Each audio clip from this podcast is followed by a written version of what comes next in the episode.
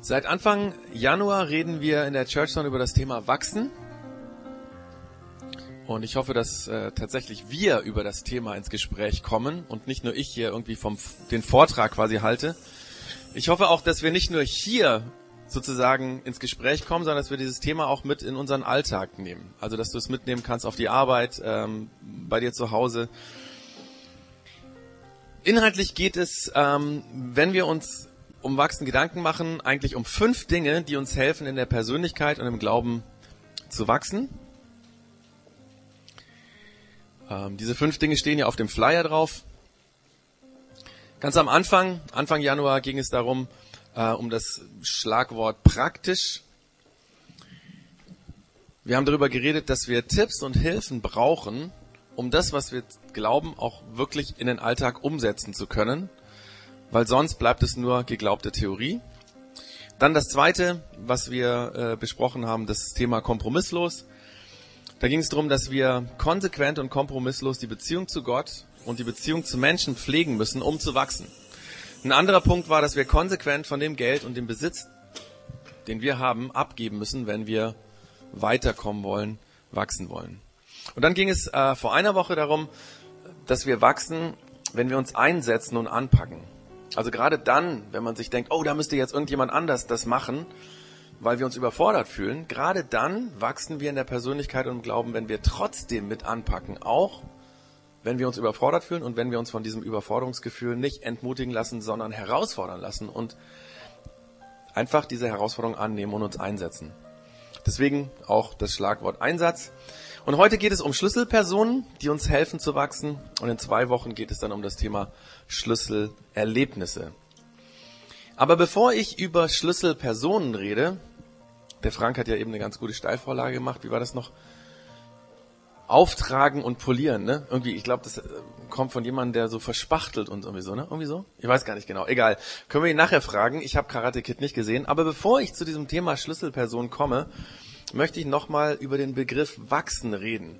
Mir ist nämlich in der letzten Woche in einem Gespräch aufgefallen, dass wir oft ein falsches Verständnis von dem haben, wenn wir drüber nachdenken, wie wir in der Persönlichkeit oder im Glauben wachsen. Oft meinen wir nämlich, dass Wachstum ganz alleine kommt. Ohne, dass wir was dazu tun müssen, dass wir einfach denken, irgendwann wird das schon kommen. Und das führt dann dazu, dass wir meinen, ich wünsche mir zu wachsen, damit ich dann besser und überzeugender zum Beispiel den Glauben im Alltag leben kann. Oder dass jemand denkt, ich bräuchte eigentlich einen stärkeren Glauben, bevor ich mit meinem Kollegen auf der Arbeit über den Glauben ins Gespräch komme. Also ich muss warten, bis der Glaube stark genug ist, äh, bis ich mehr verstanden habe, bis vielleicht mein Feeling ein bisschen mehr ist und dann kann ich das irgendwann machen. Also erst wachsen und dann kann ich auch handeln. Vermutlich kommt das daher, dass wenn wir Pflanzen uns anschauen, wie die wachsen, dass wir von der Außenwahrnehmung wahrnehmen, die wachsen ja automatisch. Also das Samenkorn in die Erde und siehe da, nach ein paar Wochen kommt ein kleines Pflänzchen raus. Aber das ist nur die Außenwahrnehmung, nämlich in der Pflanze selbst ist bei diesem Wachstumsprozess extrem viel passiert. Für die Pflanze ist es Schwerstarbeit, aus einem kleinen Samen zu einer Pflanze zu werden und, werden. und ohne diese Arbeit wäre gar nichts passiert gar nichts gewachsen. Und ganz ähnlich ist das auch bei uns im Glauben und der Persönlichkeit, wenn es ums Wachstum geht. Ohne Arbeit wird gar nichts wachsen. Wer nur wartet, bis sein Glaube stärker und tiefer wird, dessen Glaube wird nicht stärker und tiefer. Und wer nur wartet, bis seine Persönlichkeit weiterkommt, der wird nie über sich selbst hinauswachsen. Was Wachstum passiert erst dann, wenn wir etwas tun. Wir müssen also zum Beispiel nicht darauf warten, dass unser Glaube stark genug wird, bis wir mit unserem Kollegen reden können, bis wir uns irgendwie fake fühlen oder so, sondern gerade dann, wenn ich mutig einfach mal ein Gespräch anfange mit dem Kollegen, wächst mein Vertrauen zu Gott und mein Glaube zu Gott. Oder auch in der Persönlichkeit, ja. Ich muss nicht, es hilft nichts zu warten, bis ich eines Tages eine so reife Persönlichkeit habe, dass ich geduldig mit meinen Mitmenschen umgehen kann, sondern indem ich mich bemühe, geduldig zu sein, indem ich mich zwinge, erst zuzuhören, indem ich ähm, mir verbiete, ungeduldig den anderen zu drängen, indem ich das tue, wächst in mir Geduld und wächst auch meine Persönlichkeit. Wer nur wartet, bis er gewachsen ist, wird nie wachsen. Das ist wie bei einem Muskel. Ein Muskel muss man bewegen, damit er wachsen kann. Und so ist es beim Glauben bei der Persönlichkeit. Da können wir hundert gute Predigten hören, wir können auf hunderte von Konferenzen gehen, die jedes Mal ein ganz inniges Gefühl in uns bewirken. Aber wenn das alles ist, werde ich nicht wachsen. Und diese fünf Dinge, um die es geht, die wir ja eben gesehen haben, gehe nochmal kurz zurück, diese fünf Dinge sind nur Hilfen, dass wir wachsen. Quasi wie Dünger Pflanzen hilft oder wie ein Katalysator für chemische Prozesse, Prozesse ähm, quasi die Hilfe ist oder es anregt. Die Wachstumsarbeit müssen wir selber tun. Diese Dinge unterstützen uns, sie beschleunigen vielleicht was, sie helfen uns klarer zu sehen, aber die Arbeit müssen wir selber annehmen und tun. Ohne das werden wir nicht wachsen, weder im Glauben noch in der Persönlichkeit. Und in diesem Sinn geht es heute um Schlüsselpersonen. Und dazu habe ich jetzt am Anfang erstmal eine Aufgabe für jeden, und zwar ums Thema einzusteigen, eine Frage zu beantworten. Und zwar eine Frage, die du dann mit deinem Nachbarn, entweder vor dir oder hinter dir oder links oder rechts, ähm, quasi drüber reden kannst. Und zwar zunächst mal, denk dir eine Sache aus oder denk über eine Sache nach, die du sehr gerne und leidenschaftlich tust. Also etwas, was ähm, dir ganz wichtig ist, das kann Sport sein, das kann ein Hobby sein, deine ehrenamtliche Mitarbeit, irgendwo vielleicht auch dein Job, ja. Denk über eine Sache, die du sehr gerne tust, begeistert bist. Und dann kommt jetzt die Frage, welche Person hat dich im Laufe deines Lebens dazu gebracht, dass du heute diese Sache so gerne machst? Welche Person hat dich dazu gebracht, dass du diese Sache heute sehr, sehr gerne machst? Drei Minuten, wo ihr damit äh, darüber mit eurem Nachbarn ins Gespräch kommt. Natürlich, du kannst deine Person vorstellen und der Nachbarn dann auch seine. Ähm, und wer jetzt gar nicht reden will, also kein Stress, es soll sich ja niemand unter Druck gesetzt führen. Aber einfach, dass wir mal so reinkommen, was für Schlüsselpersonen gab es in unserem Leben. Also jetzt einfach drei Minuten. Ich denke mal, dass die allermeisten von uns ähm, so eine Person nennen konnte. Ihr habt bestimmt eine Person nennen können, die in euch eine Liebe, eine Leidenschaft für etwas entfacht hat, was weiß ich, der Trainer, der die Faszination für Volleyball in euch sozusagen hervorgebracht hat oder der Freund, der mich für die Musik begeistert hat oder vielleicht die Oma, die mir die Liebe zum Bücherlesen quasi vermittelt hat, beigebracht hat. Es ist übrigens in allen Bereichen des Lebens so, vor allem den Dingen, die wir sehr lieben, dass Menschen daran beteiligt waren, dass wir das übernommen haben. In einer Beziehung zu einer einzelnen Person, in der Beziehung zu einer Gruppe vermitteln mir Menschen Dinge, die mir wichtig werden. Keiner von uns kommt äh, selber auf die Idee, bestimmte Dinge toll zu finden, ja. Also, es wird sicherlich niemand von euch irgendwann aufgewacht sein morgens und denken, oh, ich würde gerne Sport machen, super, ja. Sondern da war jemand, der einen irgendwie dazu gebracht hat, der das als Vorbild, als Motivator irgendwie in mir hat wachsen lassen. Manchmal passiert das bewusst, dass jemand mich darauf anspricht. Zum Beispiel, ähm, da fragt mich einer, hey, hast du Lust bei uns im Verein zu kicken? Und dann gehst du in den Verein und da lernst du eine Liebe zum Fußball. Oder so, dass es quasi angesprochen wird, also dass es bewusst passiert. Und dann passiert es aber auch manchmal so, dass es vielleicht ein Vorbild ist, dass du wo du gar keine persönliche Beziehung zu hast, ja?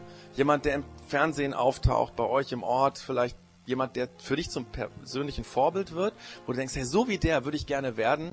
Und dieses Vorbild entfacht dann eine Liebe, eine Leidenschaft für etwas, wofür diese Person steht.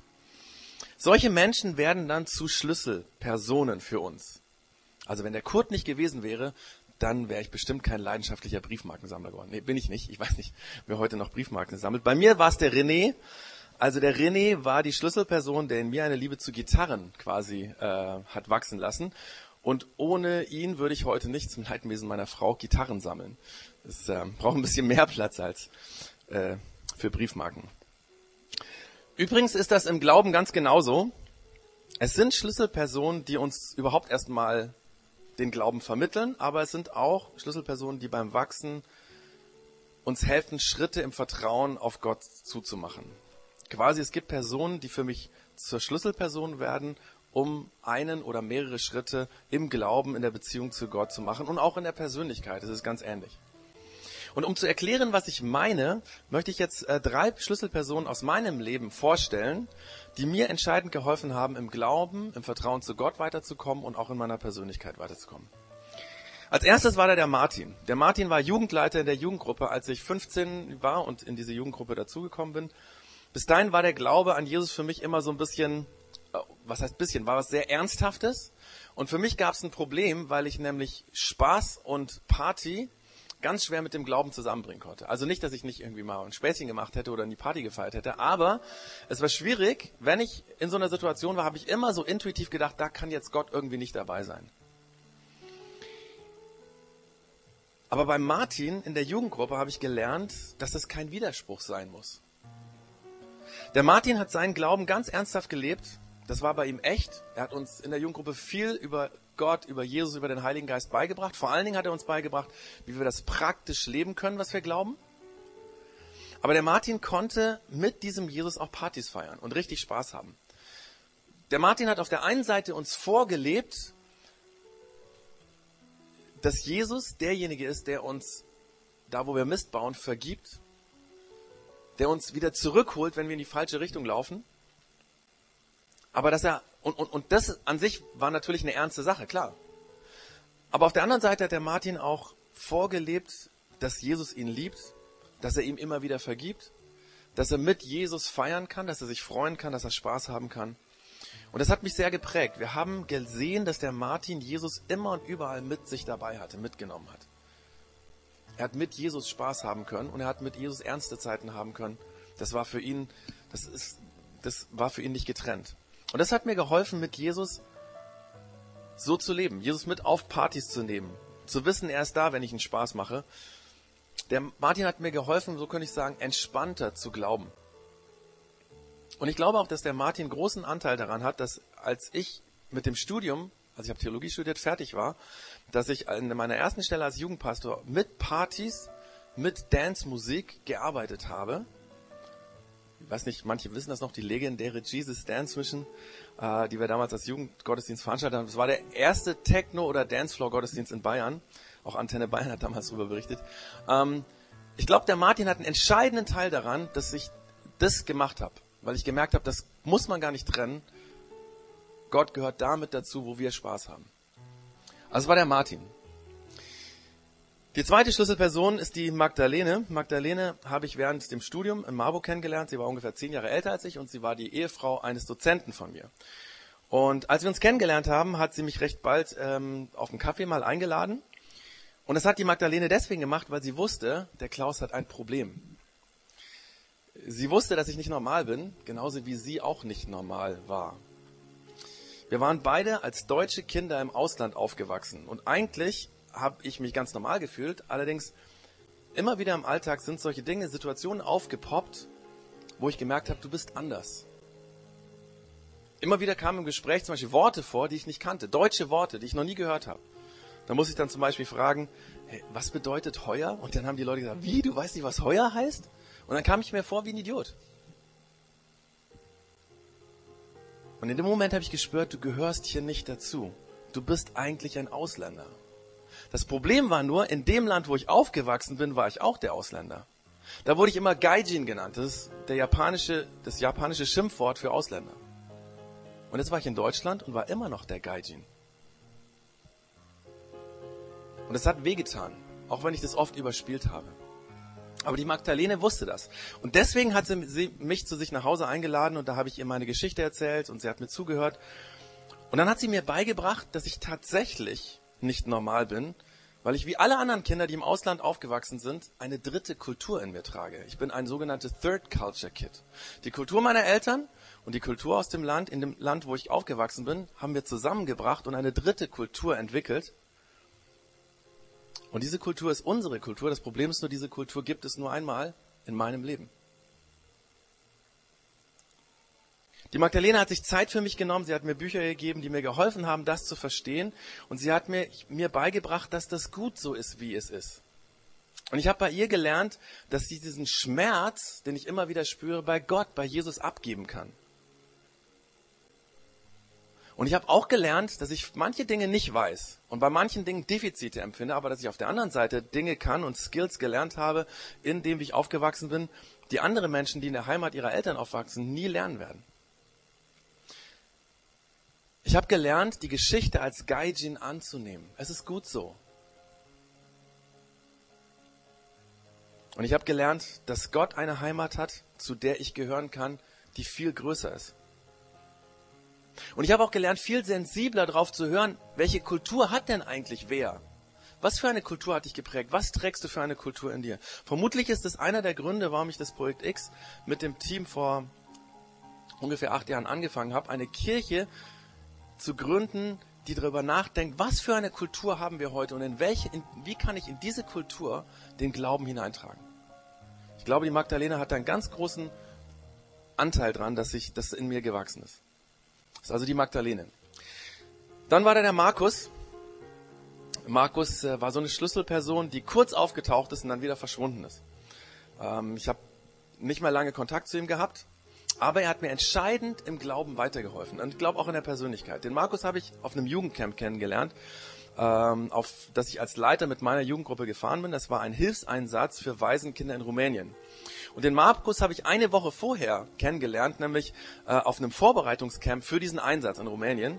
Er war der Leiter dieser Jugendhilfsorganisation und ich weiß nicht mehr genau, wie das gekommen ist, aber ich habe den Markus gefragt, ob er für mich beten kann. Für eine Sache, nämlich für etwas, was ich schon seit langem mit mir herumgeschleppt habe. Ich hatte nämlich, seitdem ich denken kann, wirklich seit ganz klein, seitdem ich denken kann, habe ich eine Sache in mir, nämlich eine unglaubliche Angst vor dem Tod. Also nicht, dass ich an sich Angst vorm Sterben gehabt hätte. Es gibt ja Leute, die haben Angst davor, dass sie irgendwann mal wegen einer Krankheit qualvoll sterben müssen und dass sich ewig hinzieht. Das war nicht mein Problem, sondern ich hatte Angst, nicht mehr zu sein. Eines Tages mich aufzulösen. Manchmal bin ich nachts aufgewacht und hätte schreien können vor Angst. Oft habe ich ins, Kopf, ins Kopfkissen geschrien. Schlimmste Panikattacken vor dem Tod. Seitdem ich denken kann. Und damals auf diesem Vorbereitungscamp habe ich Markus gebeten, könntest du für mich beten, dass diese Angst weggeht? Und dann haben wir erst geredet, ich habe ihm meine Story erzählt und ähm, dann haben wir überlegt, könnte es irgendwas geben in meinem Leben, was diese Angst hervorgerufen hat, ein Trauma oder so. Aber wir haben nichts rausgefunden. Und dann hat der Markus für mich gebetet. Er hat seine Hände auf meine Schulter, auf meinen Kopf gelegt und hat dafür gebetet, dass Jesus mir diese Angst nimmt. Zunächst habe ich nichts Besonderes gespürt. Also nach dem Gebet habe ich mich so gefühlt wie vorher auch. Nichts Spektakuläres ist passiert, außer, dass ich seitdem diese Angst nicht mehr kenne. Die ersten Tage hatten noch ein bisschen Angst. Was würde passieren, wenn diese Angst wiederkommt? Aber nach und nach habe ich gemerkt, sie war weg. Ich kenne seit diesem diese Angst nicht mehr. Kein Aufwachen mehr mitten in der Nacht wegen Panikattacken.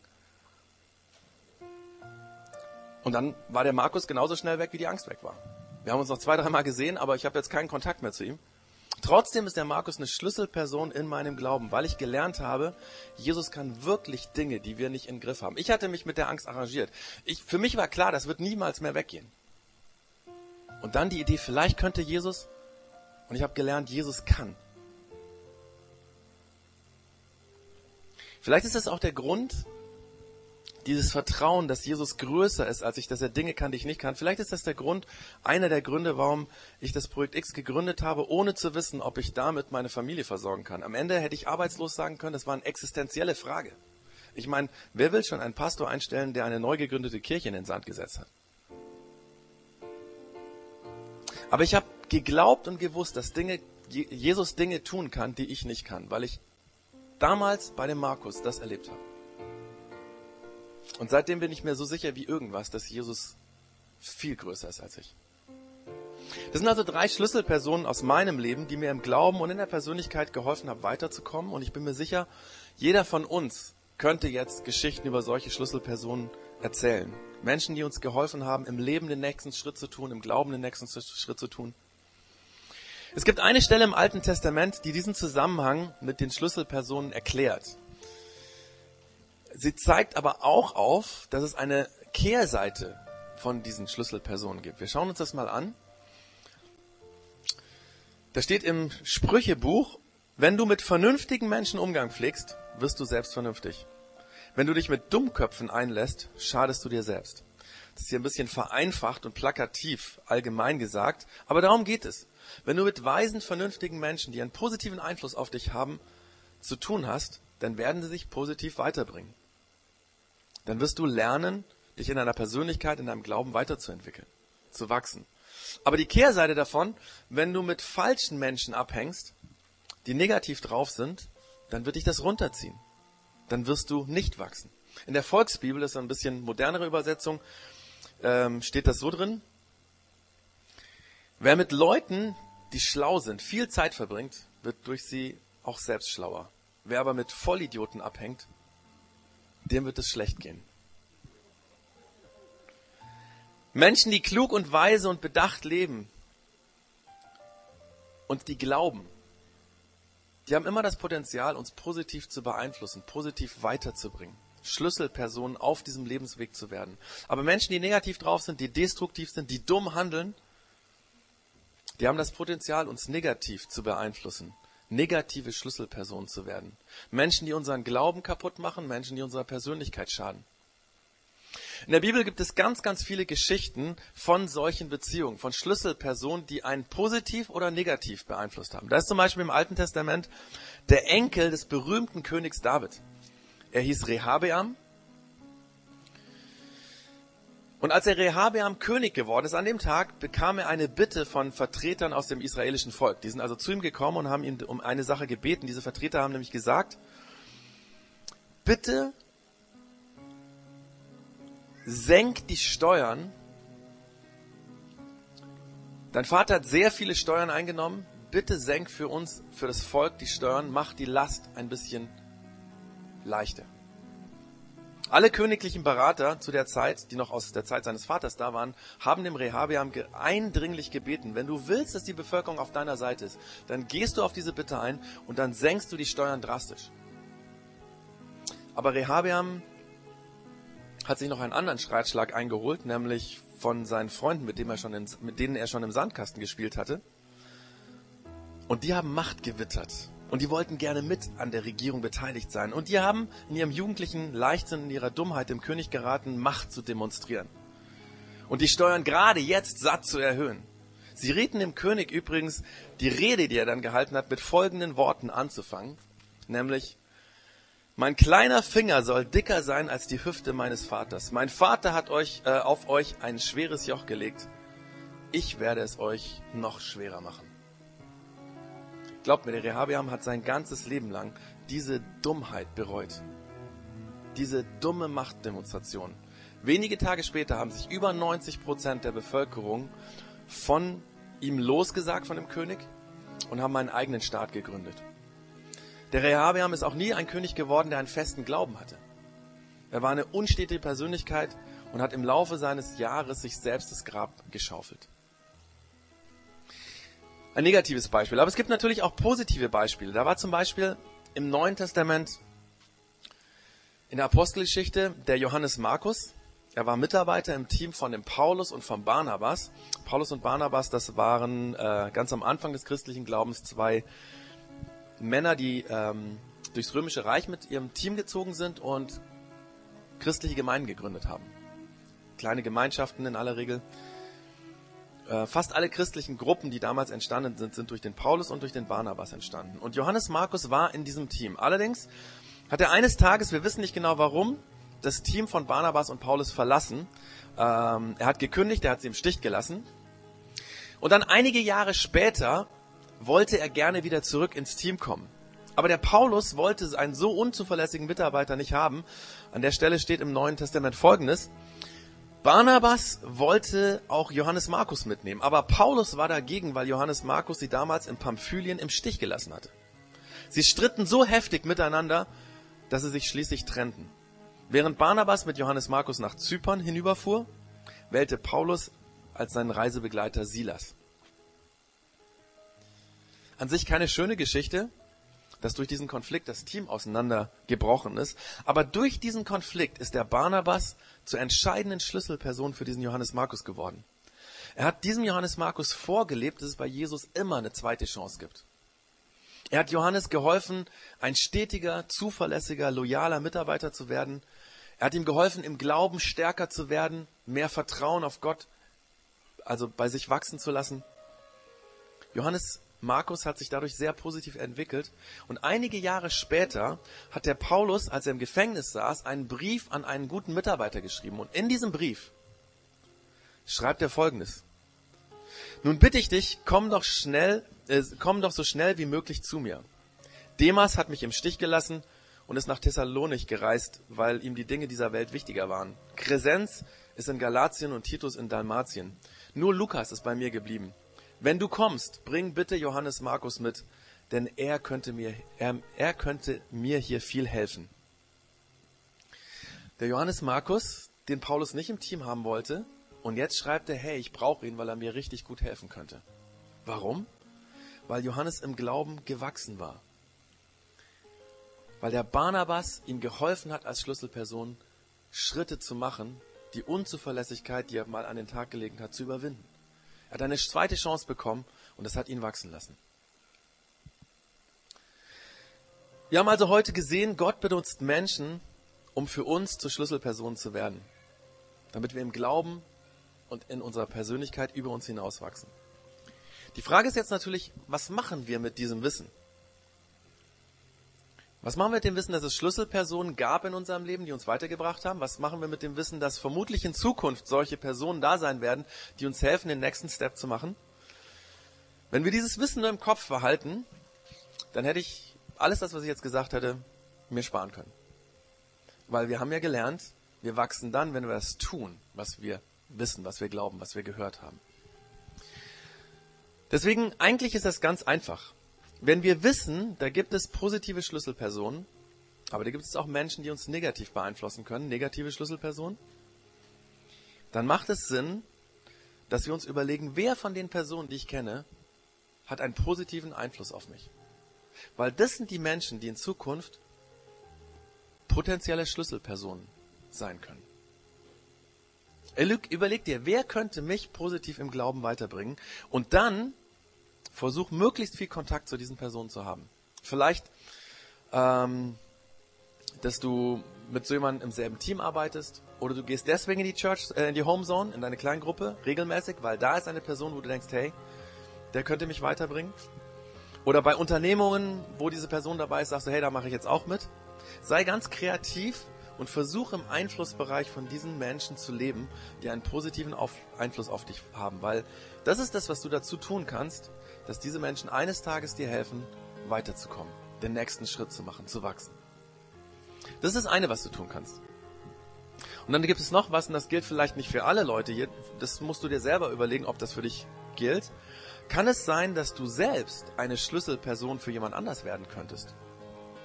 Kann es sein, dass Jesus dich gebrauchen will, um jemand anders im Glauben Schritte machen zu lassen, weiter wachsen zu lassen oder in der Persönlichkeit auch wachsen zu lassen? Überleg dir, wer, wem könnte ich helfen zu wachsen? Wer bräuchte für seine nächsten Schritte im Glauben Hilfe? Und wenn jemand einfällt, dann tu genau dasselbe, wie die Magdalene für mich gemacht hat. Lad ihn ein auf einen Kaffee, red mit ihm über sein Leben, über den Glauben. Vielleicht betet ihr miteinander. Und dann kann es sein, dass du zur Schlüsselperson für diesen Menschen wirst. Also dein Part entweder dich in einem Einflussbereich von Menschen bewusst zu begeben, die positiven Einfluss auf dich haben.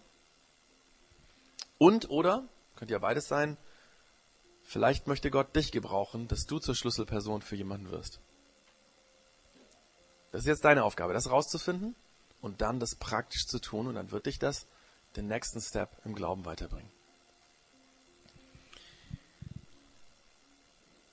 Ich habe mir gedacht, das ist ähm, immer ganz nett und gut, solche Tipps zu bekommen, aber das andere ist ja, sie wirklich umzusetzen. Und deswegen werde ich jetzt dafür beten, weil ich weiß, dass Jesus Dinge kann, die wir nicht tun können, dass Jesus uns dazu bringen kann, Sachen umzusetzen, wo wir uns manchmal schwer tun.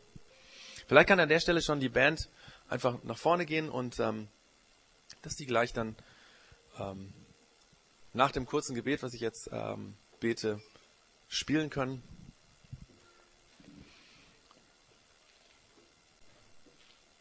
Damit Jesus uns hilft, dass wir Schlüsselpersonen in unserem Leben haben und dass wir vielleicht auch selber zur Schlüsselperson werden. Danke Gott, danke Jesus, dass du das Leben so gedacht hast, so erfunden hast, dass wir durch Menschen begeistert werden, dass wir durch Menschen lernen, den nächsten Schritt zu gehen. Danke, dass unser Leben aus Beziehungen besteht Und dass du Schlüsselpersonen in unser Leben hineinstellst und manchmal uns selber zu Schlüsselpersonen machst, damit wir wachsen, damit andere wachsen. Du kennst jetzt die Namen, die uns eingefallen sind, Menschen, die einen guten, positiven Einfluss auf uns haben. Du kennst die Namen, die uns eingefallen sind. Oh, dem könnte ich vielleicht helfen im Glauben. Und Jesus, mach uns Mut, hilf uns, schubst uns an, dass wir tatsächlich auf diese Menschen zugehen. Damit das, was wir heute gehört haben, nicht einfach wieder versackt, sondern dass es uns verändert. Dass Schlüsselpersonen in unserem Leben da sind, die uns weiterbringen und dass wir selber zu Schlüsselpersonen werden, die andere weiterbringen. Danke, dass du uns an das erinnern kannst und darum bitte ich dich, dass du das bei jedem Einzelnen, der heute hier ist, machst. Amen.